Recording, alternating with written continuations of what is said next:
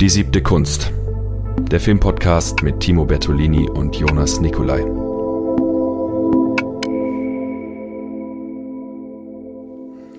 Und damit herzlich willkommen zu einer neuen Folge Die siebte Kunst. Ich bin Timo. Und ich bin Jonas. Und wir haben uns jetzt ein bisschen Zeit gelassen, um ins neue Jahr zu starten. Absolut. ähm, und zuallererst, bevor wir heute in unsere Stammtischfolge reinstarten, wollen wir auch das ein bisschen klären. Was war da mit der Pause? Wie geht es jetzt weiter? Genau. 2024. Man muss sich ja neu erfinden. Absolut. Und es war bei uns beiden, glaube ich, so ein bisschen die Luft raus, ähm, diese äh, hohe Frequenz irgendwie durchzuhalten. Wir sind, wir machen das beide ja nicht hauptberuflich. Wir sind ja Vollzeitstudenten nebenher und ähm, haben andere Projekte und genau. haben deswegen äh, für uns einfach die Zeit gebraucht, auch zu sagen, wir äh, machen mal eine Pause, gucken mal, was ist uns wichtig, was können wir so weitermachen und wo müssen wir vielleicht neu reinstarten. Und haben zuallererst gesagt, dass wir jetzt mal die Frequenz wieder reduzieren auf zwei Folgen im Monat. Genau, und dass wir das ein bisschen stringenter machen mit den ganzen Themenfolgen, mhm. dass wir da schauen, dass die Qualität vielleicht auch ein bisschen hochwertiger wird, dass wir sagen, wir sind selber damit auch zufrieden mit dem, was wir produzieren und dafür werden die Stammtischfolgen noch entspannter. Insofern, dass wir nicht mehr sagen, wir haben zwei Filme oder sechs Filme oder wie auch immer, sondern wir sagen einfach nur, okay, wir setzen uns eine halbe Stunde, eine Stunde zusammen und quatschen über Film und Literatur, die vielleicht filmbezogen ist und Serien und whatever, was uns gerade reizt und beschäftigt, was ein bisschen in das Thema Film als ganz groben Oberbegriff halt so reinpasst. Genau, und tendenziell auch mit äh, Gästen vielleicht in Zukunft, die wir uns da einladen. Und da geht es dann gar nicht darum, zwangsläufig, dass die jetzt äh, die Expertise in dem oder jenem Fachbereich haben. Genau, also nicht so Themenfolge wie, wie Olaf Schöller. Olaf Möller. Entschuldigung. ja. Genau. Sorry, ich habe jetzt voll reingeredet. Nee, ich habe nur gerade Angst gekriegt, weil das Mikrofon übersteuert wird. Das äh, ist natürlich auch super Start jetzt. Wir haben ähm, unsere Lavalier-Mikrofone, die wir sonst immer verwenden, äh, sind die Batterien leer und wir zeichnen heute am Samstag auf. Die Läden haben zu. Und jetzt nehmen wir mit meinem Shotgun-Mikrofon auf und also ich bitte die Audioqualität für die Folge äh, noch zu entschuldigen. Es wird wieder den gewohnten High-End-Qualitätsstandard mit den 20 Euro Lavalier-Mikrofonen geben ab nächster Folge. Genau. Das wird dann auch eine schöne Folge werden. Ich weiß nicht, ob man vielleicht ein bisschen einen Ausblick geben kann. Ähm, die nächste Folge wird dann passend zu Dune sein. Darauf freue ich mich schon seit Beginn des Podcasts eigentlich, dass wir endlich die Dune-Folge machen können. Und wir sind dann auch mal ausnahmsweise ganz aktuell mit dabei. Ich glaube, die Folge, der, der, Sonntag, der erste Sonntag im März ist, ist der zweite, dritte. Ja, das so. ist das Release-Wochenende, glaube ich. Mhm. Also da sind wir dann ganz vorne mit dabei. Schreibt euch in den Kalender, aktiviert die Glocke oder so. Ähm, ich nutze die Gelegenheit ganz kurz, Entschuldigung, doch das Mikrofon eine Stufe runterzudrehen, damit es bei euch zu Hause, wenn ihr euch das anhört, beim Einschlafen nicht die ganze Zeit übersteuert. Ich hoffe, jetzt passt's. soll ja nicht zum Einschlafen sein, man soll ja zuhören. Ja, man muss die Realität äh, der Situation, in dem Podcast geguckt werden, ja irgendwie auch ja. Ähm, anerkennen. Gute Nacht in diesem Sinne. Genau. Und was, was kommt noch so? Jorgos Lantimos wollen wir eine Folge machen, die kommt dann danach, also das ist die Themenfolge nach Dune. Mhm. Und sonst ähm, ja. haben wir noch was in petto äh, zur New French Extremity. Ach, das äh, ist schon aufgezeichnet, schon im Dezember aufgezeichnet, aber es ist dann äh, in die Winterpause. In der Winterpause eben so ein bisschen versackt. Das Material ist aber da und äh, die New French Extremity Folge mit einem renommierten Gast wird äh, kommen. Richtig. Mhm. Genauso wie eine nebulöse Weihnachtsfolge, die nicht zur Veröffentlichung gekommen ist, vielleicht dann beim äh, Silber Play Button von YouTube, dass wir die dann äh, mal veröffentlichen. Genau. In, in 15 Jahren dann so. Oder wir können ja auch ein realistisches Ziel stecken, sagen wir, wenn wir in diesem Jahr äh, die, ja, die 1000 dann vielleicht nicht, aber ja, 500 500 Abonnenten. dann wird die veröffentlicht. Dann wird die veröffentlicht. Also sagt es allen weiter, ähm, teilt die Folgen, macht Werbung, postet Instagram-Stories, damit ihr diese Weihnachtsfolge zu Besicht bekommt, indem wir beide in schwer alkoholisiertem Zustand irgendwelche Ratespielchen mit Film machen. und äh, einfach mal so ganz privat entglitten sind. Genau. Schauen wir mal, wie das wird. Aber es wird sicher lustig. Ja. Na gut. Ja. Wir haben ja natürlich auch ein bisschen was mitgebracht für Ja. diese Folge. Also ich meine, die, sie stehen vor der, vor der Tür schon. Ich glaube, das Gartenbaukino hat es schon ausgeschrieben. Ähm, die Oscar Night. Man kann, das, na, nicht Gartenbaukino. Im Burgkino zeigen sie immer die Oscar Nacht, Ah ja. glaube ich. Vier Stunden pure Langeweile. Ja, aber gratis. Okay, das, äh, ja. Und manchmal zeigen sie ja doch davor auch noch Filme, die, die halt nominiert sind, waren, whatever. Ja, das ist ja immer so der Scheiß, dass man dann so 90% der nominierten Filme gar nicht kennt, weil die in Deutschland und Österreich immer erst äh, dann nach den Oscars starten. Ja, Damit da man auf die eh- Plakate noch draufschreiben kann, Oscar, Oscar irgendwie. Da trifft sie einen Film, der ganz häufig jetzt nominiert wurde dieses Jahr. Und zwar, ich kann gleich mal nachschauen, ähm, fünfmal. Ähm, und zwar The Zone of Interest. Ah ja. Das ist der, wo es, wo es, also ich, aha, ich habe ihn nicht gesehen, obviously. Ähm, das ist, was ich so mitbekommen habe, dieser eine Film, der im Zweiten Weltkrieg spielt, über die, über die Nazi-Familien in einem KZ oder so. Es, Neben irgendwie Auschwitz in einem Dorf soll genau. Hm. Es, es, es klingt so nach, nach ähm, The Boy in a Strip, Striped Pyjama. Mhm. Ähm, aber weiß ich nicht. Soll anscheinend gut sein. Ich freue mich auf jeden Fall drauf. Ich glaube, der startet sogar zeitgleich mit Dune oder eine Woche später. Ich glaube, es ist genau derselbe Release-Tag. ja, also vielleicht dann in der nächsten Stammtischfolge kann man ja dazu mal ein Wort verlieren. Ja, schauen wir mal. Ähm, genau. Aber weiß ich nicht. Ich hätte mir jetzt gedacht, wir könnten so ein bisschen durchgehen. Mhm. Der Mitbewohner hat ja vorgeschlagen, dass wir, dass wir Predictions machen. Okay, ja, warum weiß, nicht? weiß ich nicht. Unverbindliche Predictions, zumindest in der Kategorie bester Film und beste Regie, würde ich sagen. Ja, also die Actors sind mir ja doch relativ egal. Also das, das Wichtige mal, was ist überhaupt nominiert? Ja, Barbie wahrscheinlich, Oppenheimer wahrscheinlich, Killers of the Flower Moon wahrscheinlich. Also wir haben es so gemacht, ich habe es mir nicht angeguckt. Ja, genau. Du hast ich ein habe bisschen ich schon ein bisschen reingeguckt. Ähm, ja, also Oppenheimer ist ganz gut nominiert mit 13 Nominierungen. Hm. Ähm, Poor Things hat auch einige, 11. Zu Recht. Ähm, dann ist Killers of the Flower Moon mit 10. Finde ich auch noch gut. Ja. Und dann kommt Barbie mit 8. ja. Dann kommt der Totalausfall. Ich habe den gar nicht gesehen. Maestro, der ist ja irgendwie ganz schlecht angekommen eigentlich. Ich habe auch so viel Schlechtes drüber gehört, dass ich mir gespart habe. Ja, aber er also, hat sieben Nominierungen. Also Ja gut, ich meine, das ist ja auch, äh, ich glaube, wir haben es letztes Jahr schon gesagt, die Oscars ist ja auch so ein Selbstbeweihräucherungsbetrieb einer Ja, kleinen ja. Gruppe elitärer Leute und ich, ich aber finde, man muss ja mitmachen.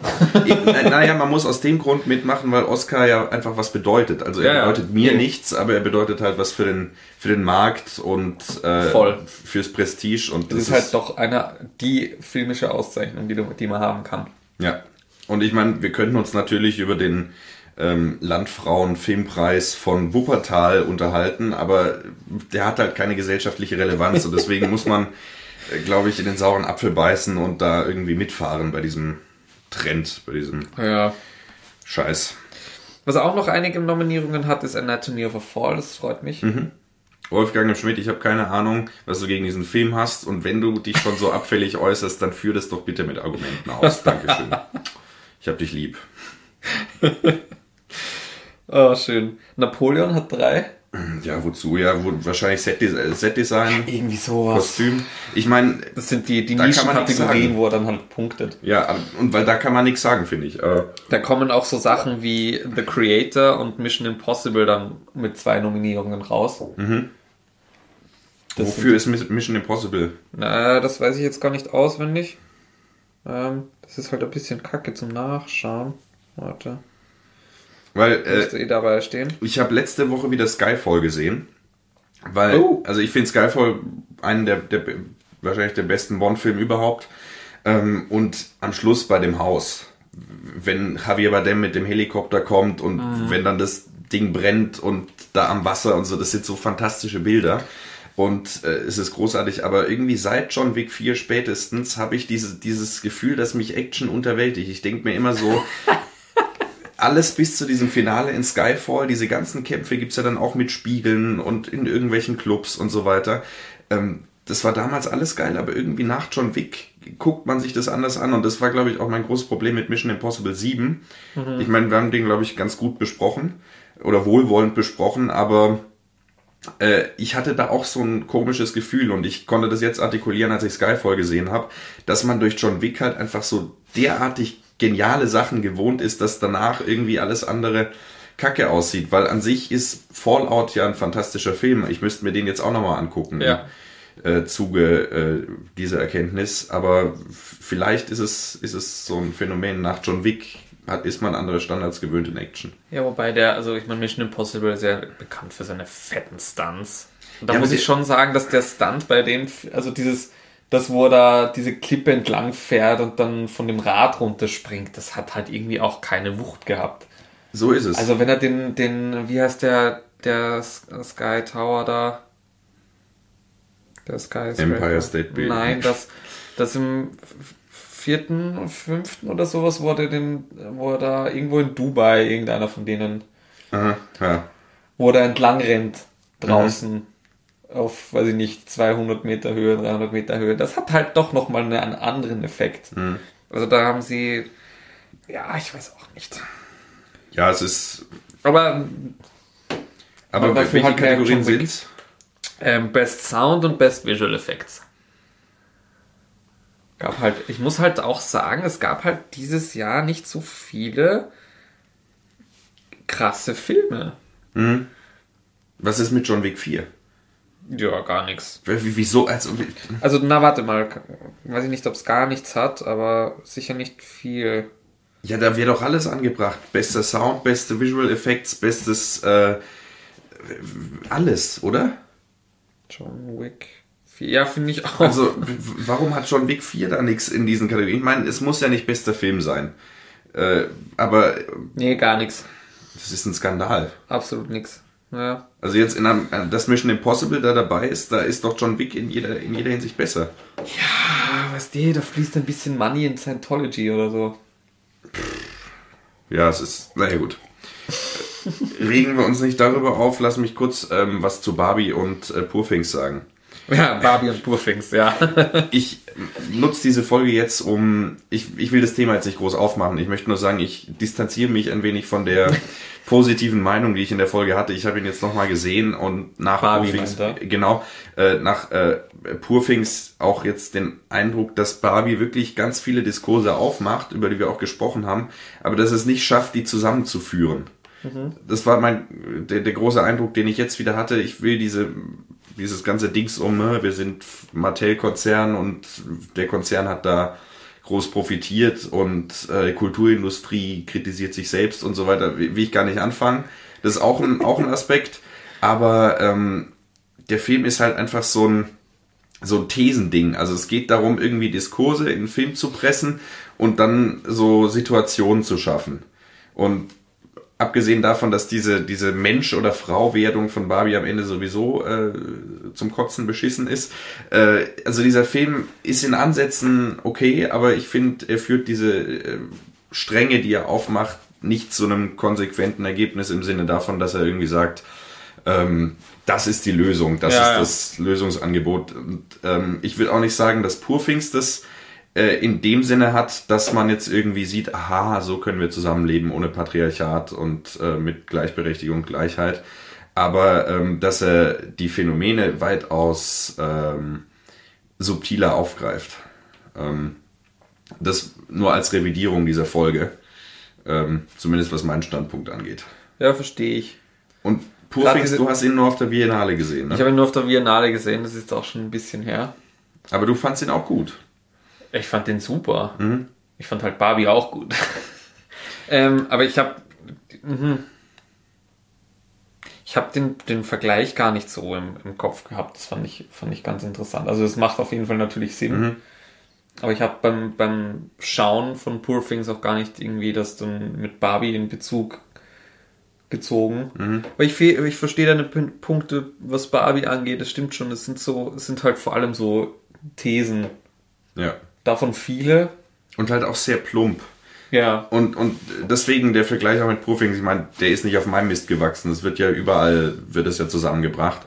Aber Ähm, ich meine, klar, es gibt auch diese Momente, wenn dann, wenn dann der Ehemann äh, von ihr bevor, also die, die Prämisse ist ja, dass sie sozusagen äh, sich umbringt und dann ähm, eben mit dem Gehirn ihres äh, überlebenden Säuglings dann irgendwie wieder Ja. ein zweites Leben bekommt.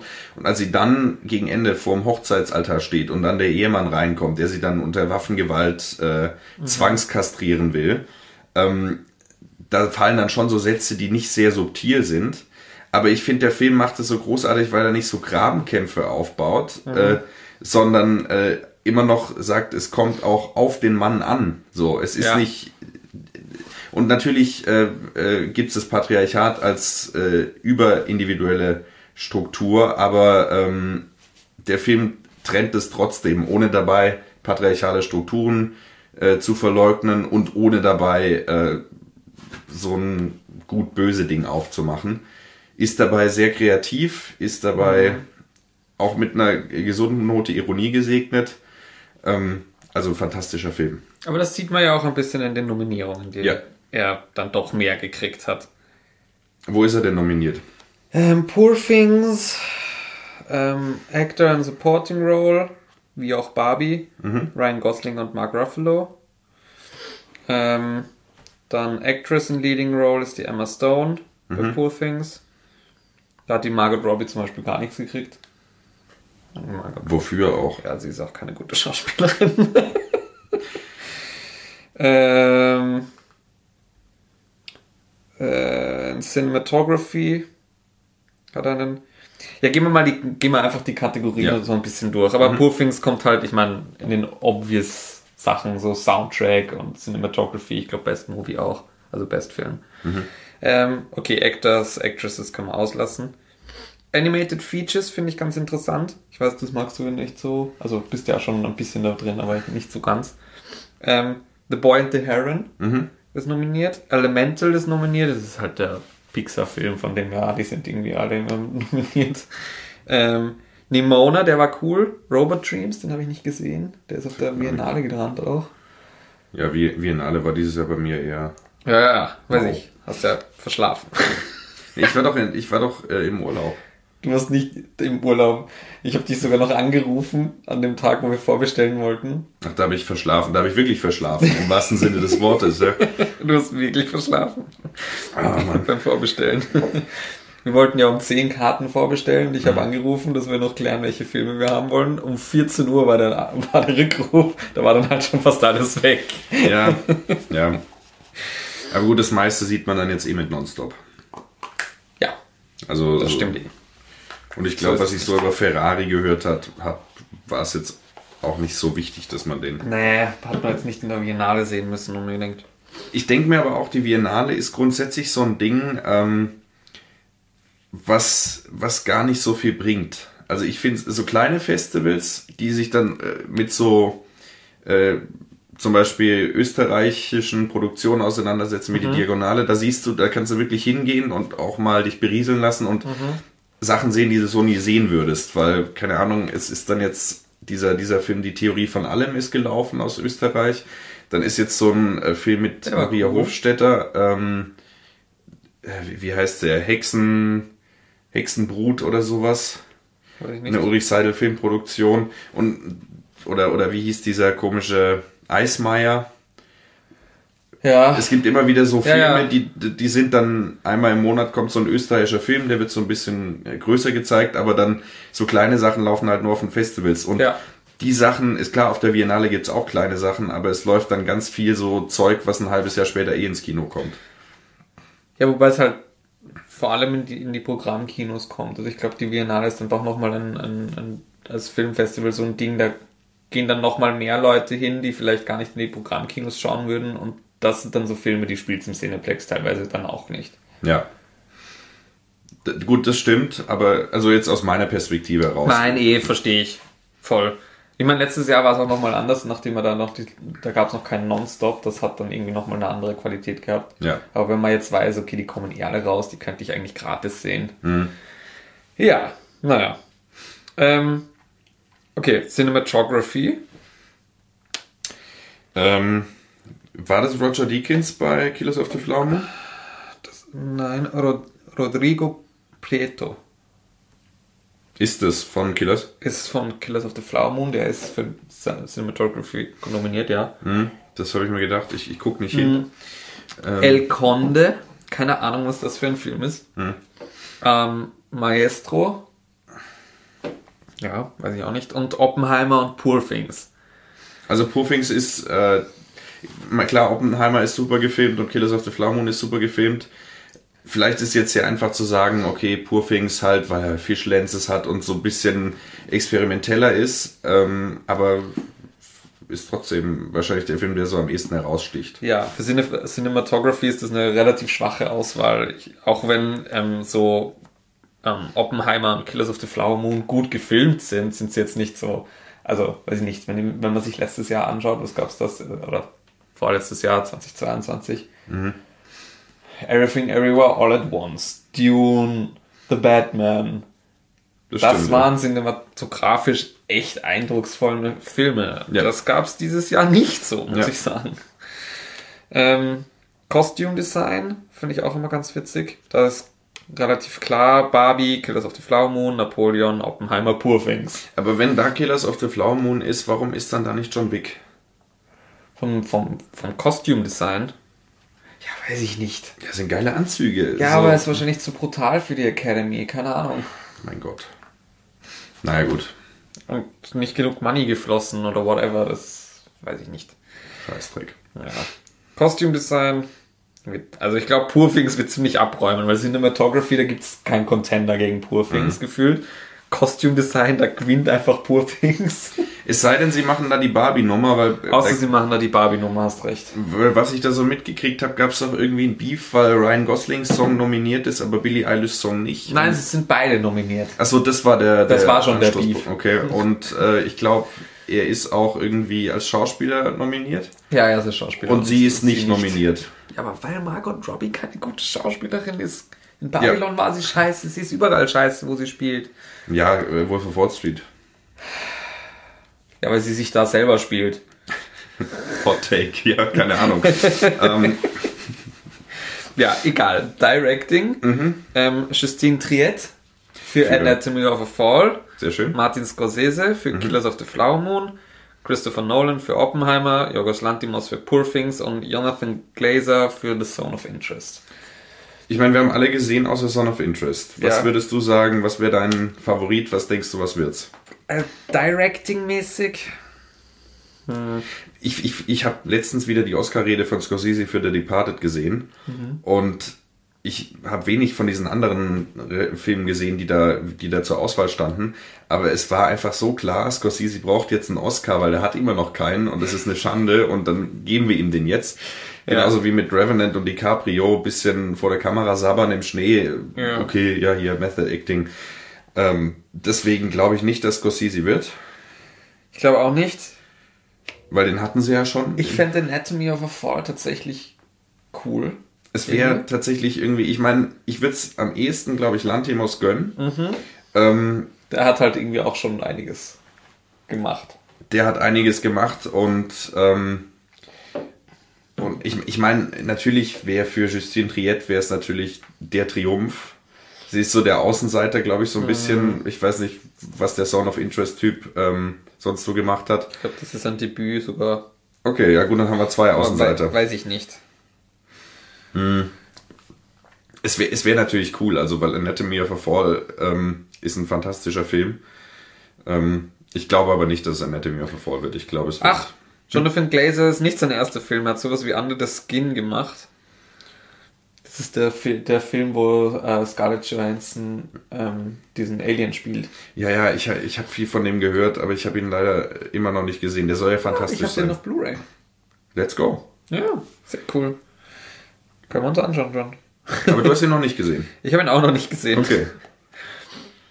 Der wartet zu Hause darauf gesehen zu werden. Ich hoffe nicht, dass es Nolan wird, Ich auch nicht. weil dann Also auch Oppenheimer war so, ich fürchte schon, dass, also irgendwas wird Oppenheimer schon kriegen, glaube ich. Ist ja okay, aber ich, ich, ich finde, ähm, von Oppenheimer bleibt auch langfristig sehr wenig hängen. Also Mhm. irgendwelche Close-Ups von, von äh, hier Cillian Murphy, aber Es ist halt mal wieder ein Bi- Biopic, das sich nicht entscheiden kann, was es erzählen will, viel zu lang ist und einfach irgendwie dann doch nicht so interessant ist. Und auch so, also ich weiß nicht, es ist halt der neue Nolan-Film gewesen und deswegen haben ihn unglaublich viele aufgehypt und dann Barbenheimer auch noch, aber also ich fand ihn eigentlich nicht so gut, muss ich ganz ehrlich sagen. Ja, man müsste ihn, glaube ich, auch nochmal sehen, aber so auf lange Sicht bleibt nichts. Es bleibt nicht viel hängen und nur dieses, ja, der, der Film benutzt fast nur praktische Effekte. Ja, es gab ja auch kaum Effekte und diese Minishots, wo sie halt irgendwelche Lichterdinger angemacht haben, statt visuell Ja. alle Computer zu animieren. Boah, voll cool, ich kann eine Glühbirne vor der Kamera schwenken. Ja. Also, weiß ich jetzt nicht. naja, Naja, das sind seine anderen Filme um einiges eindrucksvoller, finde ich. das stimmt, ja. Also auch visuell. Also, ja. Und auch da benutzt er Practical Effects. Also, naja, okay. Documentary, Featurefilm, Haben wir wahrscheinlich alles nicht gesehen. nix gesehen. Shortfilm sowieso nicht. Film-Editing.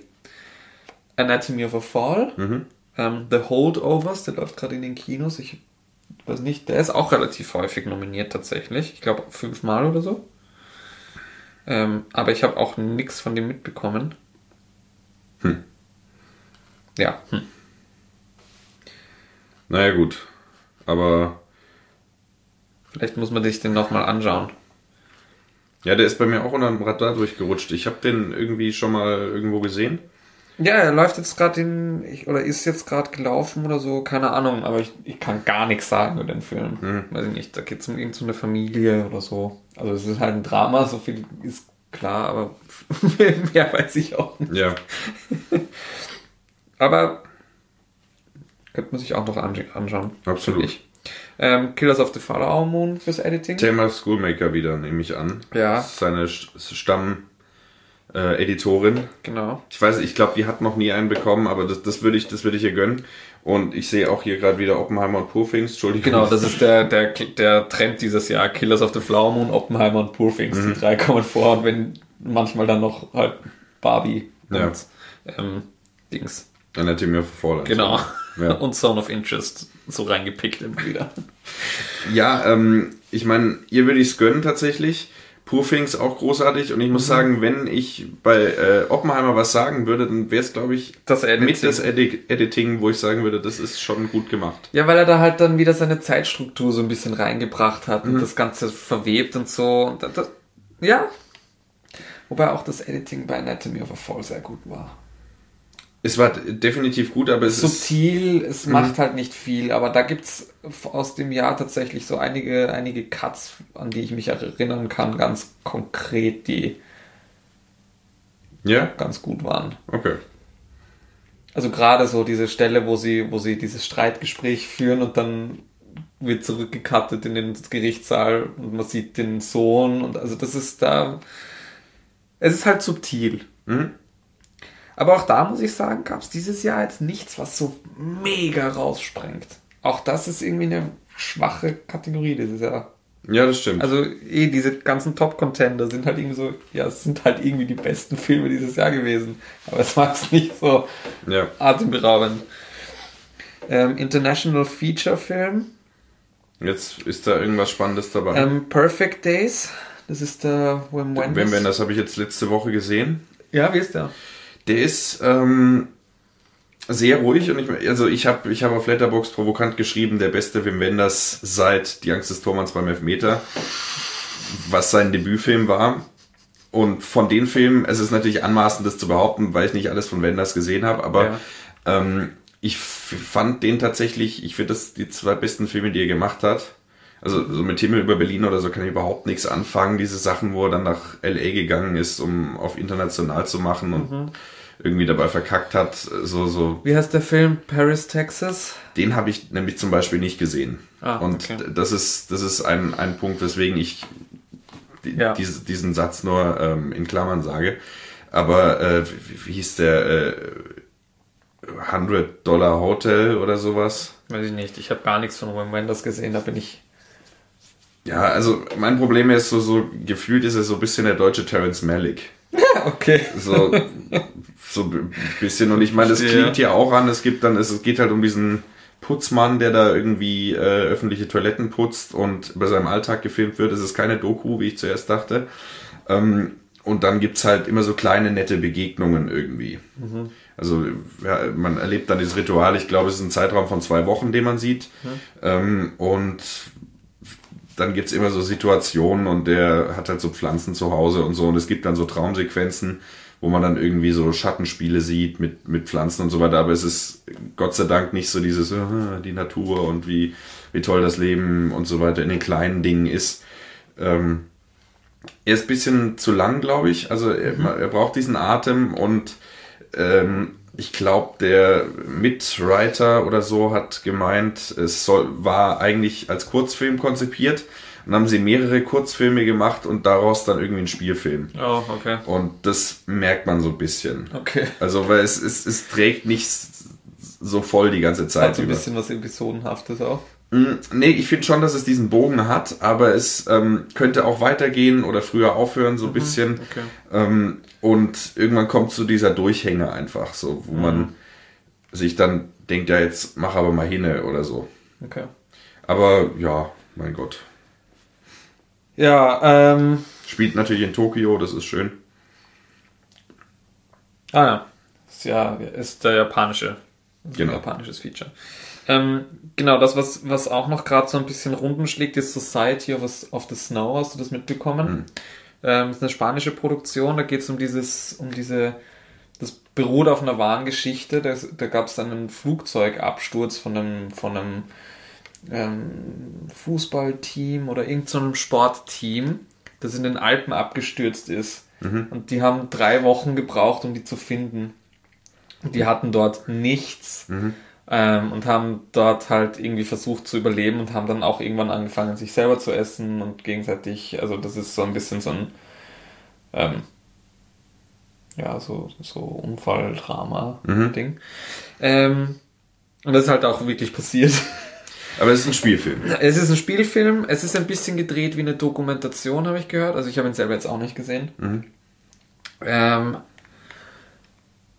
aber der soll auch ganz gut sein, tatsächlich. Gibt es auf Netflix. Ist, glaube ich, auch eine Netflix-Produktion, weiß ich nicht. Mhm. Ähm, ja, genau. Klingt tatsächlich ganz gut, muss ich. Also, kann auch scheiße sein, aber so die Prämisse klingt schon mal gut irgendwie. Ja, sie haben es anscheinend auch auf, also sie haben es anscheinend auch genau dort gedreht, wo das mhm. damals vorgefallen ist. Das muss auch irgendwie weird sein. ja. Ähm, und der dritte interessante ist halt noch The Zone of Interest. Der ist auch nominiert.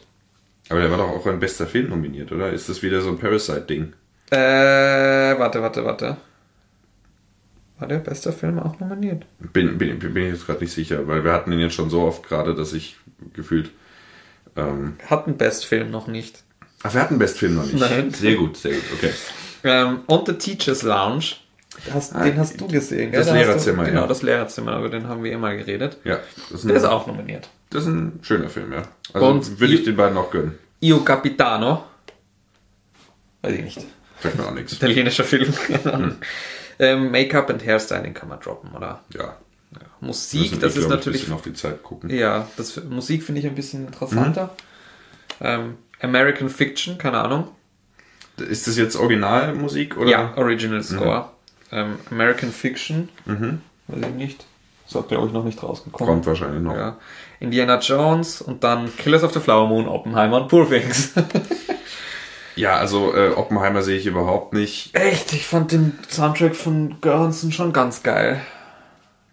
Ja, das ist das typische Nolan-Gedröhne. Finde ich. Ja, gut, aber ich fand auch, also von seinen Soundtracks fand ich die von Hans Zimmer nicht so cool. Ich fand die, ähm, also ich fand den Tenet-Soundtrack am besten. Mhm. Und der ist, ist auch von Göransson. Okay. Ja. Das ist der, der, der hat auch die Musik zu Mandalorian gemacht. Hm.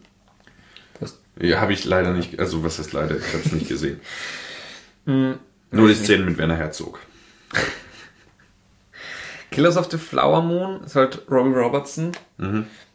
Da könnte ich mir vorstellen, dass die Academy so einen Postmortum ähm, Move macht. Mhm. Das könnte ich mir vorstellen. So auf Heath Ledger angelehnt. Ja, genau. Ähm, oder Poor Things halt. Ich meine, Poor Things hat einen sehr innovativen Soundtrack, aber vor allem am Anfang fand ich den wahnsinnig anstrengend. Der ist schon, er ist schon sehr Ja. experimentell. Ähm, ja, Original Song können wir skippen, das ist eh nur Barbie. Äh, Best Picture. Okay. Okay. Das heben wir uns zum Schluss auf. Warte, ich schaue noch mal kurz durch, was es noch Interessantes gibt. Shortfilms interessieren uns nicht. Sound und Visual Effects und Writing. Bei Sound weiß ich, dass äh, The Creator, glaube ich, nominiert ist. Ja, und ich hoffe, dass der gewinnt, weil der Sound war schon ziemlich geil. Ja, auch Maestro, Mission Impossible, Oppenheimer und Zone of Interest sind noch nominiert. Finde ich interessant, dass Zone of Interest für Sound nominiert ist. Das ist jetzt nicht ein Film gewesen, von dem ich das erwartet hätte. Ja, keine Ahnung, ich bin gespannt. Irgendwelche Fliegerangriffe oder so. Oder. Ja, das kann sein. Aber Creator war schon sehr genial vom Sounddesign, muss ich sagen. Ähm, Visual Effects auch The Creator, Godzilla Minus One, Guardians of the Galaxy 3, Mission Impossible und Napoleon. Da wird Napoleon fix nicht gewinnen. ähm, Wobei der schon sehr gut aussah, das muss man dem Film lassen. ja, aber die Visual Effects nicht. Die waren schon schlecht. Entschuldigung. Also da gab es schon Einstellungen so bei den Schlachten, wo sie dann untergetaucht sind auf, ins Wasser und so. Da hat man einfach das gesehen, dass das animiert war. Teilweise. Ich weiß Hab ich so nicht in bin Erinnerung, Kein Fan ja. von Napoleon. Ich auch nicht, ich auch nicht. Ich hätte nur so vielleicht Szenenbild oder so gesagt, äh, dass man da am ehesten. Und ich, und ich finde, man merkt bei den Schlachten schon, dass da auch viel ohne CGI gedreht worden ist. Also es gibt wirklich ja, ja, eh, voll. Aber das clasht so ein bisschen mit dem CGI, finde ich. Okay, ja, das ist, das ist ein. Und das finde ich dann keine guten Visual Effects, wenn genau das passiert. Guardians of the Galaxy habe ich nicht gesehen. Nee. Ja, ich fände, The Creator hätte es verdient. Ja, das Weil stimmt. da hat er tatsächlich auch, habe ich eh auch in der Folge erzählt, wo wir drüber geredet haben, tatsächlich auch echt innovativ was neu gemacht. Ähm, und visuell war der halt wirklich eindrucksvoll. Also die Effekte waren echt insane, gerade für das Budget, was der hatte. Das war ja 80 Millionen US-Dollar Ja. an Budget. Ich meine, das wäre, das wäre, ich meine, ich weiß nicht, welche Kamera das ist. Leute, die sich mit Kamera auskennen, schlagt mich. Aber sie haben es, glaube ich, mit einer Sony-Kamera gedreht, ähm, die, glaube ich, so unter 10.000 Euro kostet. Ja. Ähm, also so semi-professionelles Ding. Und ich meine, klar, es kommt dann da ganz stark drauf an, welche Objektive man da vorne drauf schraubt. Und ich glaube, der Film ist ja auch von Sony ähm, und dann ist es auch so ein bisschen so ein Marketing-Gag irgendwie vielleicht. Aber ähm, es macht doch Hoffnung für den äh, Amateur und semi-professionellen und den Mid-Budget-Bereich äh, zu sagen, man braucht nicht eine Red oder eine Ari irgendwas, sondern man kriegt es auch mit Und vor allem, du brauchst nicht Greenscreen für die großen Effekte. Er hat ja alles an richtigen Bildern gedreht und dann über die Bilder drüber animiert. Und sich aber schon ganz konkret, also das ist so, ah, das, ja, Ja. egal. Das sieht einfach geil aus. Godzilla Minus One habe ich auch im Kino gesehen. Ja, ich hab's. Ganz spontan. Das war diese Non-Stop-Preview, oder? Äh, na nicht Preview, Anfang des Jahres tatsächlich. Da haben sie einfach noch mal so ein paar Filme vom letzten Jahr gezeigt. Ähm, ja, das, der hat mich umgehauen. Ja? Also das war schon geil animiert irgendwie, aber also ganz, ganz gimmicky halt. Also da hat man klar gesehen, dass das Animation war, aber das, das hat es geschafft, den Artstyle so zu verbinden, dass es trotzdem kohärent ist irgendwie. Ja, ich, ich muss Creator hätt's Godzilla noch generell nachholen, muss ich, muss ich gestehen. Aber ja, Äh, Adapted Screenplays? würde ich skippen direkt zu Original, oder? Äh, ja. Ja. Ich meine, Poor Things ist tatsächlich ein Adapted Screenplay. Gibt es da ein Buch dazu? Davon weiß ich. Äh, doch, da, Doch, da gibt es ein Buch, Ja, das äh, habe ich auch gesehen, stimmt. Muss man lesen. Ja, warum? Vielleicht, ja, weiß ich doch. nicht. Könnte lustig sein. Zone of Interest ist auch eine Adaption. Aber Original Screenplay, da steckt die Kreativität. Anatomy of a Fall, The Holdovers, Maestro, May December und Past Lives tatsächlich.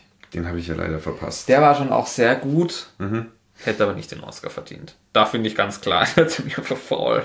Ich meine, okay, ich habe nichts anderes gesehen, aber oh ja, Past Lives. Vielleicht ist der Holdovers wirklich so gut. Okay, ja. Weiß ich nicht.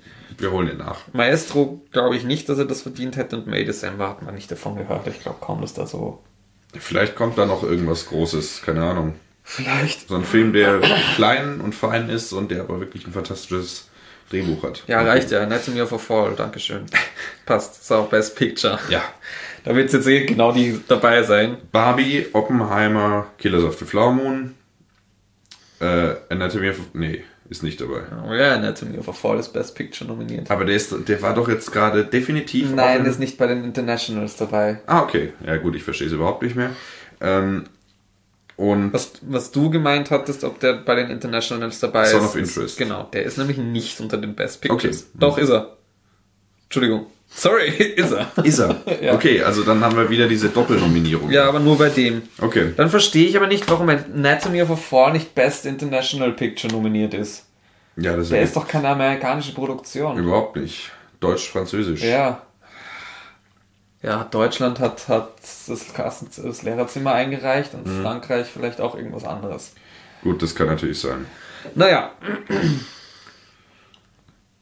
So, nochmal Best Pictures, Ja. Also American Fiction. Nicht. Anatomy of a Fall, Barbie, The Holdovers, Killers of the Flower Moon, Maestro, Oppenheimer, Past Lives, tatsächlich geschafft, Poor Things und The Zone of Interest. Wäre mein Kandidat, Kandidat ganz klar Killers of the Flower Moon. Echt? Mhm. Also Anatomy of a Fall, wirklich, wir haben jetzt ja diesen Film hier gerade in den Himmel gelobt die ganze ich Zeit finde auch, irgendwie. ich finde, für mich ist es fast vielleicht sogar der beste Film letztes Jahr gewesen. Ja, für mich wäre es, glaube ich, dann schon, äh, na gut, Benjis zählt zu vorletztem Jahr. Ne? Zehn schon davor, ja. Für mich mit die besten Filme wären, glaube ich, jetzt so aus der, aus dem Bereich, überblick's jetzt gerade nicht mehr ganz, ähm, nicht. äh, Killers of the Flower Moon und John Wick. Ja, aber so John Wick, nicht das, also ich, einer der besten Filme, aber für mich nicht der beste Film letztes Jahr. Da, da, Ja, ich meine, wahrscheinlich ist es jetzt so eine Tendenz, so Anatomy of a Fall ist auch nicht so unglaublich gut, wie es jetzt vielleicht gerade klingt. Ist ein fantastischer Film, aber man, wenn man in diesen Kategorien dann denkt, und ich denke mir so, John Wick wird hier halt einfach unverschämt vernachlässigt. ja. Ähm, und von dem Zeug wäre es Killers of the Flower Moon für mich, glaube ich. ja, für mich Anatomy of a Fall, glaube ich tatsächlich. Poor Things war schon auch gut. Das könnte vielleicht switchen, wenn ich ihn nochmal schaue. Mhm. Ähm, ja, aber sonst weiß ich nicht. The Holdovers ist schon wieder dabei. Ich weiß nicht, der- auf den irgendwie. Das Ja, sind so nämlich die jetzt gucken, Kategorien, die ich auch ganz gerne mag, wo der nominiert ist, so ein bisschen, Mhm. so die mir wichtig sind. Und das ist dann doch, da muss man sich vielleicht nochmal anschauen. Naja. Aber was glaubst du, was wird's? ähm, ich denke, Ich glaube, das, ja, ich hoffe nicht, dass es Barbie ist. Ich hoffe auch nicht. Weil es gab diese Shitstorms jetzt im Vorhinein, vielleicht kriegen sie weiche Knie und sagen sich, okay, wir müssen den Film jetzt, dann ist, dann ist eine Ruhe. So in, nach dem Modus hat man oft den Eindruck, dass nach solchen Dingen entschieden wird. Ja. Stichwort Black Panther. Ja, Ich glaube, dass es Poor Things wird. Ich hoffe, dass es Poor Things wird. Ja. Alles andere wird es, glaube ich, eher nicht. Aber warum nicht Killers of the Flower Moon? Einfach deswegen, weil Scorsese immer schriftlich vernachlässigt wird. Ja, ich meine, wenn er nicht beste Regie wird, Eher noch, was war bei der Regie?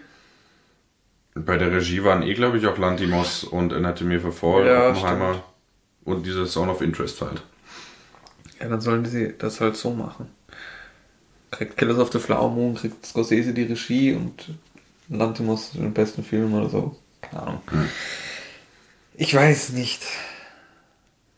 Ja, ich finde ja Anatomy of a Fall, aber ich finde überhaupt, also auch gerade da sieht man es, glaube ich, nicht am besten. Das sind die Best Pictures von letztem Jahr. ja, es ist, äh, Das ist ziemlich mau. ja, es ist, war kein gutes Kino, ja, irgendwie. Also sie haben ja dann viel, also es wäre ja noch ein besseres Kinojahr gewesen, glaube ich. Aber sie haben ja dann ziemlich viel doch nochmal verschoben. Dune. Ja, der kommt jetzt nächste Woche. Woo! Ja, Endlich. ich in Double Feature mit dem ersten, du in IMAX. Ich in IMAX. Ich fürchte nicht mit dem ersten dazu, ja. Hm. Ähm, dafür in IMAX. Okay. Ja. Ich glaube, der letzte Film, wo ich im IMAX war, war. Ähm, ist das äh, ähm, am Handelscay Millennium City in IMAX? Ja. Dann war der letzte Nein, das ist, ähm, das ist ein ähm, ähm, Dolby, Dolby Audio. Also das, da ist die Audioqualität die geile. Okay. Ähm, Dolby Atmos halt. Film. Nee, weil ich glaube, ich habe den letzten Film, den ich gesehen habe, das war im Apollo-Kino und das war tatsächlich John Wick 4. Ja, das ist IMAX. Ja. Den, Ja. den, den habe ich einmal da gesehen und einmal im Gartenbau. Ja, ich glaube, das war auch bis dato der letzte Film im IMAX. Also nicht ganz, weil ich war vor einer Woche wieder in Dune 1 in IMAX. Aber ähm, davor war ich schon lange nicht mehr im Cineplex überhaupt. Ja, du musst dann, äh, jetzt hast du ein Jahr lang vorgelegt mit Dune 2, jetzt da musst du dann auch abliefern. ich meine, ich habe das erste Buch auch gelesen und den ersten und den Lynch und so weiter gesehen äh, und werde werd mir das auch nochmal angucken, aber du bist da, glaube ich, dann Ach nochmal. stimmt, den Lynch-Film könnte man auch nochmal schauen. Hast du ihn schon mal gesehen? Ja, ich habe ihn auf Steelbook. In welcher Fassung? Äh, was in welcher Fassung? Na, es gibt eine drei Stunden Fernsehversion in beschissener Qualität und es gibt die Kinofassung. Weiß ich nicht, welcher da dabei ist. Äh, es sind mehrere DVDs drin, ziemlich viele sogar. Und hast du diesen anderen Dune-Film gesehen? Es gibt Eine noch einen Serie. Dune. Ach, das ist so eine Miniserie. Ja. Hm. Nee, die habe ich nicht gesehen. Okay, ja. Ähm, ja, aber Dune wird geil, glaube ich. Ich meine, der war ja auch letztes Jahr rausgekommen. Eben, genau, das, das ist der Punkt. Unter anderem. Äh, ja, keine Ahnung. Aber Dune wird geil. Ja, das wird nächste Folge, Ja. liebe Kinder. Und was kommt noch alles dieses Jahr raus? Es kommt der, es kommt der, ähm, es kommt Nosferatu von Robert Eggers. Ah ja, Es kommt, warte, ich muss da, der neue Terrifier. da, das, das. Der neue Ich Terrifier. hoffe, er legt nochmal einen drauf. Ich hoffe, er legt nochmal einen drauf. Ja, das wird richtig geil. Weil Ähm, Terrifier 2, da gab es ja wohl auch Sachen, die sie, wo er sich dann selber nicht getraut hat, die zu machen. Ich hoffe, die verwurschtelt er jetzt im dritten Teil. Also ich, ich Ja. habe da irgendwie so ein Video gesehen, wo es irgendwie noch mit abgeschnittenen Penissen oder irgend sowas. Hoffentlich haut er nochmal auf die Kacke. Das wäre schon cool. Damien Leone vor Bundeskanzler. Und dann kommen halt so Sachen wie, dann kommen halt so Sachen wie äh, die Mad Max Fortsetzung kommt, Furiosa, ähm, der neue Jokers Film, das Joker Musical. Ich, ich bin schon gespannt, wie das funktioniert. Vor, äh, in, äh, bevor ich Barbie gesehen habe, wäre ich darauf wahrscheinlich äh, Hype gewesen. Hype gewesen, aber mittlerweile habe ich ein bisschen die Lust verloren. Echt? Ich hab auf, Auf, Musik im Film oder was? Ja, ich habe auch mitunter deswegen mir Wonka gespart. Ja gut, Wonka kann man sich Aber da haben wir in der ersten Folge letztes Jahr auch drüber geredet, dass der kommt und dass das geil werden könnte wegen Timothée. Ja, ich fand ihn auch okay gut, aber es ist halt ein Musical, also es war jetzt nicht. Ich, ich finde nur, also Joker Musical ist so. Was, was, was soll das? Was, wie kommt man auf die Idee? Ja, ich fand ja Joker 1 auch so wahnsinnig enttäuschend. Es ist eh ein guter Film, aber ich fand den so wahnsinnig enttäuschend nach dem Hype, den ich vorher hatte. Ja, verstehe ich aber. Das verstehe ich schon. Also diese Plot-Twist-Scheiße mit der Mutter in der Mitte, das ist so ganz. Also so vom, vom Schreiben her einfach halt so ganz dämlich irgendwie. Ähm, genau, dann kommt, was kommt denn noch? Der Balleri äh, Ballerina, das ist der, das ist das ähm, John Wick-Ding da. John Wick Spin-off mit Anna de Armas. Das könnte ganz cool werden. Worauf ich mich freue, das wird wahrscheinlich niemanden interessieren, ist das Border, ist der Borderlands-Film. Okay. Das ist Borderlands ist so eine äh, äh, Spielereihe, so, so Science-Fiction-Shooter. Ähm, und ich liebe die, die sind so richtig schön makaber, ähm, derb vom Humor her und von der Story. Ähm, irgendwie, also das, ich kann mir das nicht ganz vorstellen, aber der kommt auf jeden Fall raus. Ich bin gespannt, wie das wird. Ich freue mich, glaube ich, drauf. Aber es kann halt auch so eine Shitshow werden, wie, weiß ich nicht, Aber typischer, typische Videospielverfilmung halt. Aber es ist schon so mit schwarzem Humor, da habe ich, bringe ich da jetzt gerade was, weil Nein, nein, es ist Vollgas mit schwarzem Humor. eben, deswegen ähm, dachte ich jetzt gerade, ich, es gab jetzt den ersten Trailer oder so, Deadpool 3, ich weiß nicht, ob der dieses Jahr noch kommt, Ja, der kommt auch dieses Jahr raus. weil ähm, ich fand Deadpool 1 ja extrem enttäuschend Ja. und nur so als Vorwarnung, vielleicht ist Borderlands ja auch so sowas. Nein, eh, ich kann, ich kann mir auch nicht, also ich kann mir auch nicht ganz aber Kate vorstellen. Blanchett, Ja, ja, also der Jamie Cast, Lee ist, Curtis, der Cast ist ganz Kevin gut. Hart, okay. Der Cast ist ganz, Cast ist ganz okay. Ellie Roth ist Director, keine Ahnung. Ila Ruff, Ja, das ist der Regisseur von Hostel, von Green Inferno und Ah, solchen ja. Sachen. sehe ich gerade. Das ist der Bärenjude aus den Glorious Bastards. Ja, also, hm. Also, ich kann es nicht ganz einschätzen. Das könnte eine richtige Shitshow werden und es könnte actually gar nicht so schlecht werden. Richtig gut wird es, glaube ich, nicht. Aber also so wichtig, äh, wie ich äh, Eli Roth einschätze, wird er scheiße, weil Ja. ich habe von Eli Roth noch nie was Gutes gesehen. ich auch nicht. Und Aber der ist auch nur so bekannt, weil Tarantino ihn halt hofiert und bei Hostel vorne drauf steht, Tarantino präsentiert Eli Roths Hostel. Ja. Naja. Genau.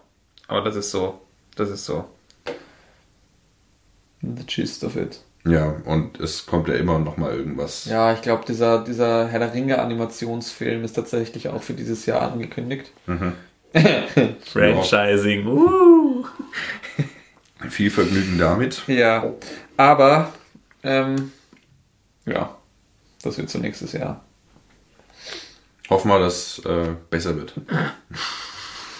Besser wird. genau. Ja. Sehr gut. Bisschen Popkultur. Ja. Du hast ja auch schon Popkultur auf deinem Schoß liegen. Ich habe schon die ganze Folge Popkultur auf dem Schoß liegen. Ich nehme es dir jetzt mal Ja. weg. Ähm, du darfst kurz sagen, was du, was du, was du, was du mitgebracht hast. Also ich dachte, du willst jetzt so ein Rat. Ja, es steht Ja, eben im. Titel. Cinema Speculation von Quentin Tarantino. genau. Ne? Wow. Ja. Ja, Im. Dunkeln und Perfekt. anderen hören es eh nicht. Sehen es eh nicht. Genau. Ähm, das ist das Buch, das Tarantino geschrieben hat. Genau. Ähm, Ein, ein Sachbuch. ein Sachbuch. Nach seinem ersten Roman. Äh, Once Upon a Time in Hollywood. Da steht ja hinten drauf, dieses Buch ist wie ein Tarantino-Film. ja. Ganz provokant jetzt mal gleich. Stimmt das?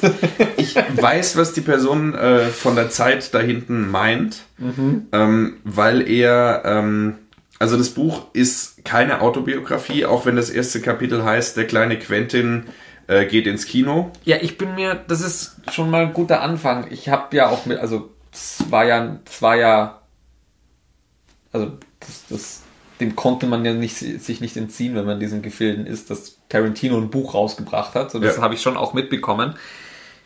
Aber ich habe keine Ahnung, was das für ein Buch ist. Du hast jetzt gesagt, es ist keine Autobiografie. Ist es, was ist es denn? Ist es jetzt ein Sachbuch über Film? Ist es über sein Werk? Ist es über ihn? Ist es, was ist das Buch? Was, was will, was, was macht es? Was kann es? Also dieses Buch orientiert sich an seiner eigenen Autobiografie. Es fängt damit an, also das erste Kapitel, ich sag's nochmal richtig, heißt der kleine Q guckt die großen Filme. Ähm, und andere Kapitel heißen dann zum Beispiel The Outfit, Taxi Driver, Deliverance, Dirty Harry, ähm, The Getaway, ähm, Deliverance hatte ich gesagt. Ja, die Und- ganzen Filme. Genau. Ähm, und dann ähm, im ersten Kapitel beschreibt er so seine eigene Erfahrung. Er war wohl mit neun Jahren dann schon in wirklich heftigen Filmen und so weiter, weil seine Eltern gesagt haben, es ist mir lieber du oder seine Mutter, er ist bei der Mutter aufgewachsen ähm, und es ist mir lieber, du guckst dir die Gewalt in Filmen an als äh, in der Realität. Und Ah, die hat's verstanden. die hat es absolut verstanden und er war dann halt wirklich in äh, Kinos und geht dann so für ihn zentrale Filme durch, die ihn wesentlich geprägt haben. Und dann heißt so ein Kapitel zum Beispiel Taxi Driver. Ähm, und speziell das Taxi Driver Kapitel setzt sich dann aber gar nicht so sehr mit dem Film auseinander. Also es gibt dann schon sowas, was man als eine Art Filmkritik bezeichnen könnte. Ähm, aber er, was er auch ganz viel tut, ist so ein äh, äh, Entstehungskontext nachzeichnen. Also welcher Drehbuchautor Von den Filmen? Oder? von den Filmen. Dann geht er teilweise die, ähm, die Filmografie von Leuten durch, äh, versucht so Tendenzen zu erkennen. Und er ist natürlich äh, das ist so ein Jahrgang. bisschen eine Filmgeschichte an seiner Geschichte orientiert. Genau. Es ist, es ist im Prinzip die Filmgeschichte von New Hollywood. Er ist ja, glaube ich, Jahrgang 60 oder so. Ähm, Kann ich dir gleich nachschauen? genau, also äh, Anfang der 70er Jahre ging es für ihn los mit Tarantino. 63. 63, genau. Er hat dann so 72 und so weiter, hat er dann richtig angefangen, äh, ins Kino zu gehen und ähm, ist natürlich die Zeit von New Hollywood. Und er steckt dann diesen Rahmen bis Rahmen ab bis eigentlich zu der Zeit, wo dann Reservoir Dogs kommt. Also vorrangig die 70er und die frühen 80er. Mhm. Und geht dann eben auf diverse Filme durch, hängt aber ganz viel Entstehungskontext dazu, äh, bespricht dann zum Beispiel auch ähm, Situationen, wo die Filme geguckt werden. Also er war dann ganz viel in, in so äh, schwarzen Kinos, also die, die dann in entsprechenden äh, Stadtteilen äh, sind und wer dann beschreibt, dass er diese ganzen Blaxploitation-Filme mit Pam Grier und so weiter als einziger weißer Zehnjähriger unter lauter schwarzen Zuschauern geguckt hat. ähm, und äh, bringt auch da einfach so eine gewisse ähm, Stimmung rüber, eine Erfahrung, wie es war, in dieser Zeit Filme zu gucken. Mhm. Ähm, hat dann auch teilweise, ich glaube, äh, jetzt wie heißt der Typ? Jetzt ist mir der Name entfallen. Ähm, ein Drehbuchautor, mit dem man auch selber gesprochen hat und was er dann auch mit reinbringt. Also der erzählt dann, was er, was er, was da die Hintergründe waren und so weiter und bringt dann deswegen auch Dinge aufs Tapet, die man mit reiner Filmwissenschaft ohne wirkliche äh, Forschung eigentlich nicht ans Tageslicht bringen könnte. Zum Beispiel, ähm, und da zeigt sich wieder die, die hohe Sensibilität von Tarantino für, für Minderheiten mhm. im Allgemeinen, ähm, dass er zum Beispiel an Taxi Driver, den er natürlich großartig findet, trotzdem kritisiert, dass, ähm, oder was man glaube ich so gut wie gar nicht weiß oder wusste vorher, ähm, dass ursprünglich ähm, der von Harvey Keitel gespielte Zuhälter am Straßenrad, der mit der ja, ja. wunderbaren Perücke da. Wir kennen ihn alle, hoffentlich. Und ähm, äh, dann auch da, wo ähm, Jodie Foster dann in diesem Bordell ist, mhm. dass das ursprünglich im Drehbuch von Paul Schrader nur kurz, das ist das junge Mädel, für die es nicht wissen. Das, ja, Entschuldigung, ja. Ganz, nein, das wissen ganz viele witzigerweise nicht, dass die Jodie Foster aus ähm, ähm, Silence of the Lambs dieselbe ist, ein Taxi Driver in Jung. Ja, das ist, das ist so Natalie Portman ja. ungefähr. der Star Wars Effekt. Ja, oder der Leon der Profi Effekt. Wer ist das? Äh, äh, Luc Besson. Mhm. Leon der Profi. Mhm. Ja, ja, ja, ja. Das kleine Mädchen ist Natalie Portman. Ach, okay, nein, das wusste das ich zum Beispiel nicht. Das war, das war vor der Prequel-Trilogie. Ja, das wusste ich nicht. Ja, das, genau. Ähm, und die, die, die er da, äh, also ähm, Travis Brickle, äh, Robert De Niro, die er da umbringt, das sind im äh, Drehbuch von Paul Schrader ursprünglich alles ähm, Schwarze gewesen. Mhm.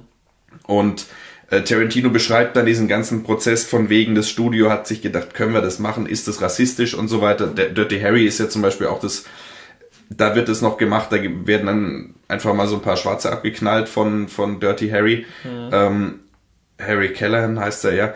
Und ähm, das war denen wohl bei Taxi Driver zu heikel. Und dann haben sie aus den schwarzen Figuren weiße gemacht. Ähm, mhm. Interessant daran ist zum Beispiel, als Harvey Keitel das beschreibt, er auch dann versucht hat, einen echten Zuhälter zu finden, an den er seine Rolle anlegen kann, hat er in ganz Los Angeles keinen einzigen weißen Zuhälter gefunden. Also, und, und Tarantino regt sich darüber auf, dass diese Produktionsfirma aus vermeintlichem Antirassismus ähm, den Finger nicht in die Wunde legen will, weil und er, er sagt dann das große Problem das ist halt schon Whitewashing. Genau, es ist Whitewashing und es ist vor allen Dingen so, dass äh, das äh, provokante Potenzial von Taxi Driver dadurch verloren geht. Wenn ein rassistisches Arschloch ähm, was ein Hass auf die Welt hat. Es wird ja immer suggeriert, dass, ähm, dass Travis Brickle Vietnam-Veteran ist, weil er das mhm. auch in mhm. einer Szene sagt. Tarantino ist der Meinung, der war nie in Vietnam. Ähm, und belegt es auch, ich habe es jetzt nur nicht klar im Kopf. ähm, aber ähm, wenn, also das wäre sozusagen das wirklich provokante Potenzial gewesen, weil ja. was es dann aussagt, ist, ähm, da ist einer mit einem falschen Weltbild und er handelt aus Gewalt ähm, gegen, gegen die Schwarzen da, äh, aus, aus Hass gegen die Schwarzen und die weiße Bevölkerung, die Privilegierten, loben ihn dann dafür. Das, ja. das wäre wär provokant, das wäre subversiv ja. gewesen. Und da hat dann das Studio so ein bisschen die, die Hosen voll gehabt und deswegen haben sie das nicht gemacht. Und, und solche Erkenntnisse, so, so ein kontraintuitiver Zugang wird vermittelt. Ähm, eben auch so, so Sachen wie, das kann ich jetzt nur anekdotisch erwähnen, aber ähm, er analysiert dann sehr ausführlich Brian De Palma. Sisters namentlich, aber geht natürlich auch auf Scarface ein und auf Carrie. Und ähm, kommt dann so weit dahin, als dann die damalige Frau von De Palma, Tarantino bei Reservoir Dogs bei einer Premiere trifft. Ähm, kommt Tarantino zu ihr und sagt ihr, ihr Mann würde meinen Film, glaube ich, hassen. und das erschließt er sich einfach nur, weil er ganz genau sich anschaut, wie inszeniert De Palma. Ja. Der und dieses, dieses Reden in Reservoir Dogs, wovon Reservoir Dogs lebt, Ja. in, widerläuft zutiefst äh, dem äh, De Palma, der, der sehr technisch vorgeht, der am Mathematischen interessiert ist und gar nicht so sehr am Geschichten erzählen, so sagt es zumindest. Mm, Und es bringt einfach so, so einen ganz neuen Impuls auf äh, viele Filme, die man sowieso kennt, mit, bringt einem neue Filme nahe, die man noch nicht kennt. Deliverance zum Beispiel. Wir hatten ja. Ja, das ist, bitte? das ist interessant. Ja. Das, Entschuldigung. Entschuldigung, den, den Satz auch Deliverance äh, ist ein Film, der mir so auch nichts gesagt hat. Aber der nimmt wohl, wir hatten oder wir werden ähm, in der Folge über New French Extremity über 29 Palms gesprochen haben. Wir erinnern uns an 29 Palms, ein Ehepaar fährt durch die Wüste, am Schluss gibt es eine Vergewaltigung, eine homosexuelle Vergewaltigung. Das ist eins zu eins Deliverance. Haha. Also das Okay. ist das ist das ist total spannend. Den haben eh einige von uns gesehen. Ja? Ja, schon. Ja, wahrscheinlich Cinema Speculation gelesen. Ich habe ich hab auch dann parallel eine Watchlist erstellt und gesehen, ah ja, ah ja. das ist klar, woher das kommt. Okay. Also äh, unter dem Gesichtspunkt ist es toll. Mm, Und Ja, ich finde es interessant, weil so das, was du gerade erzählst, das klingt so nach auch, also eben diese neue Perspektive auf die Filme, die man eh schon kennt, aber auch so auf die Art und Weise, wie, also mal zu verstehen, wie so ein Regisseur, der wirklich lebt von dem Ganzen und die Materie lebt. Also es gibt ja doch gefühlt wenige so erfolgreiche Regisseure wie Tarantino, die auch wirklich für das Kino so krass leben. Ähm, Filme sieht, was, absolut. was er darin sieht und wie er das Ganze, also wie er solche Klassiker auch wahrnimmt. Ich finde es auch interessant, dass du sagst, ja, dann eine neue Perspektive reinzubringen, weil, also, ich meine, über Taxi Driver ist ja schon alles gesagt worden, was es zu sagen gibt. Also, Das ist schon cool. Das klingt schon sehr interessant. Ja, absolut. Und ähm, auf, um auf deine Frage zurückzukommen, ist dieses Buch wie ein Tarantino-Film? Soweit ich das beurteilen kann, sind die Filme, die er aufführt, chronologisch. Also er fängt dann an mit ähm, irgendwas und geht dann durch. Also so der Gefangene von Alcatraz kommt weiter hinten im Buch als zum Beispiel Paradise LA, nämlich ein Jahr später. So sowas. Ähm, aber gleichzeitig springt er natürlich innerhalb der Kapitel und redet dann erstmal 20 Seiten über was ganz anderes, um dann die Brücke zu schlagen. Dann baut er ein Kapitel ein, wo er einen Kritiker huldigt und wo es dann vielleicht am Tarantino-eskesten ist, äh, in der Besprechung des letzten Films, das äh, ist der Gefangene, ne, das ist The Fun House von Top, Top Hooper, ähm, Texas Chainsaw Massacre, wir kennen ihn. Ähm, und da erwähnt er irgendwann in der Mitte einen Floyd.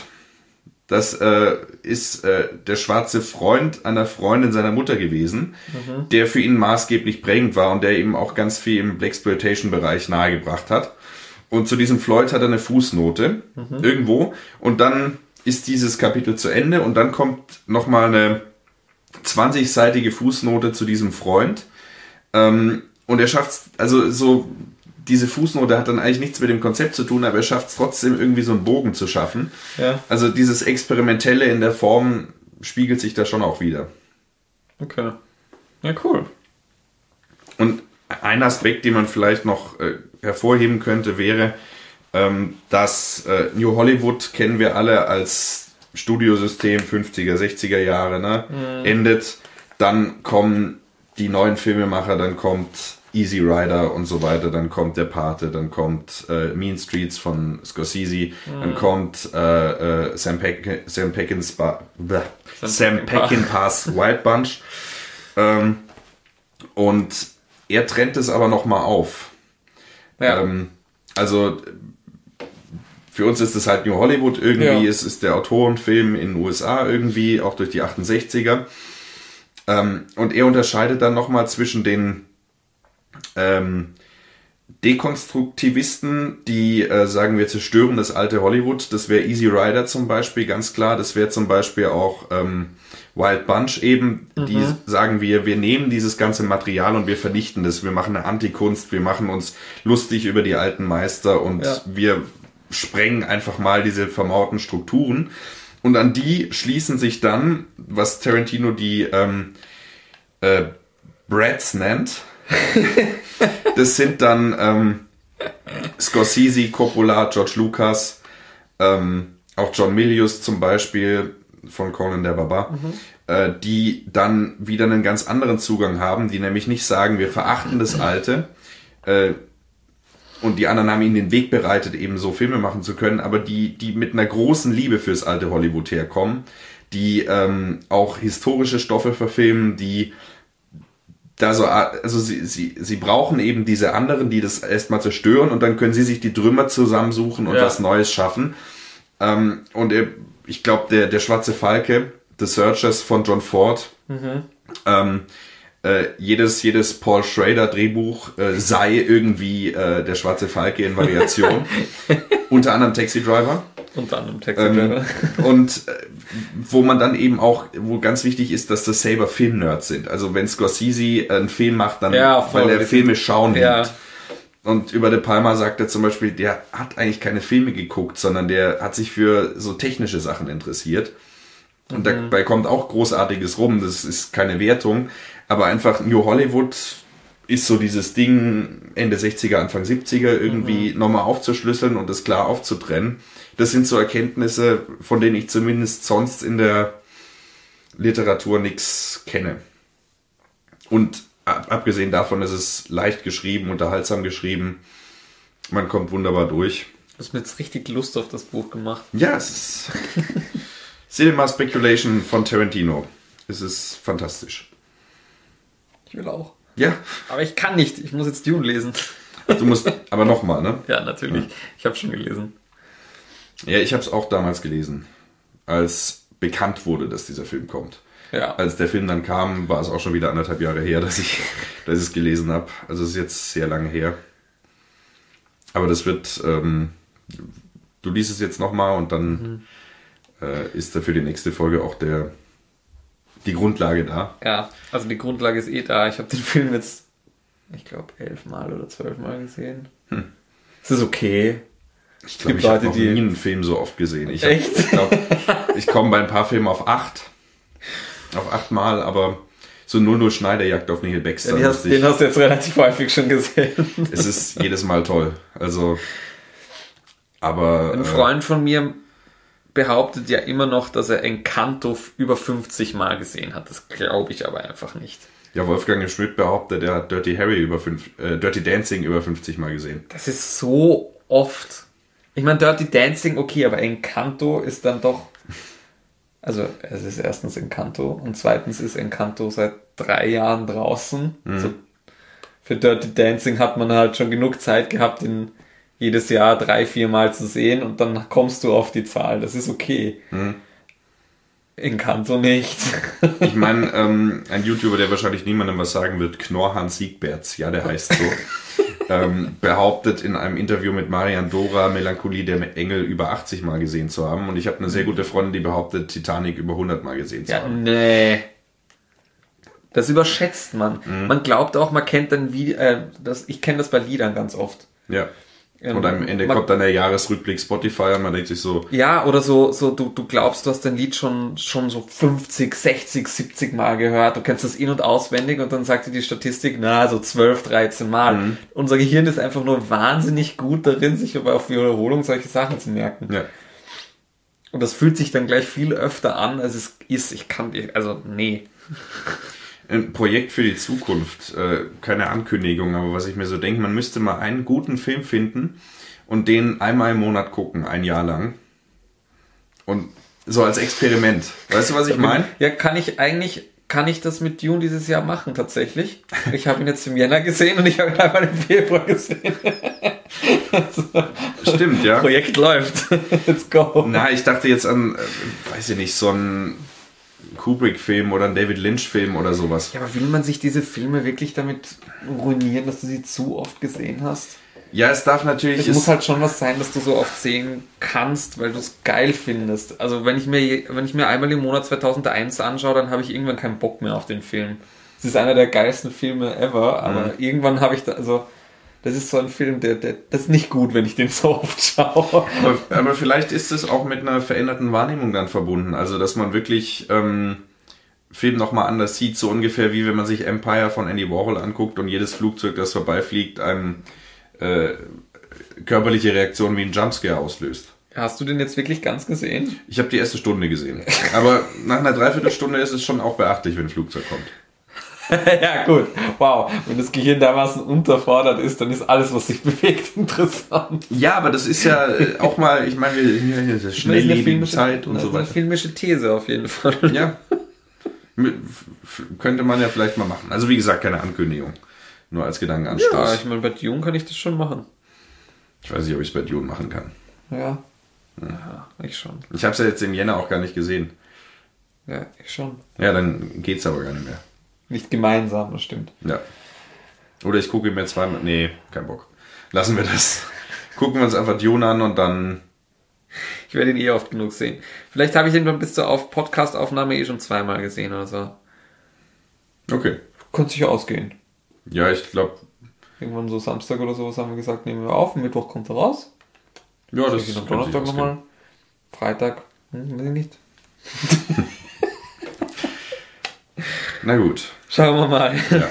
Aber ich glaube, am Donnerstag gibt es auch nochmal Double Feature. Da könnte ich es mir dann im Double Feature geben. Das stimmt natürlich, ja. Ei, ei, ei, ja, ich mag Dune halt ganz gern.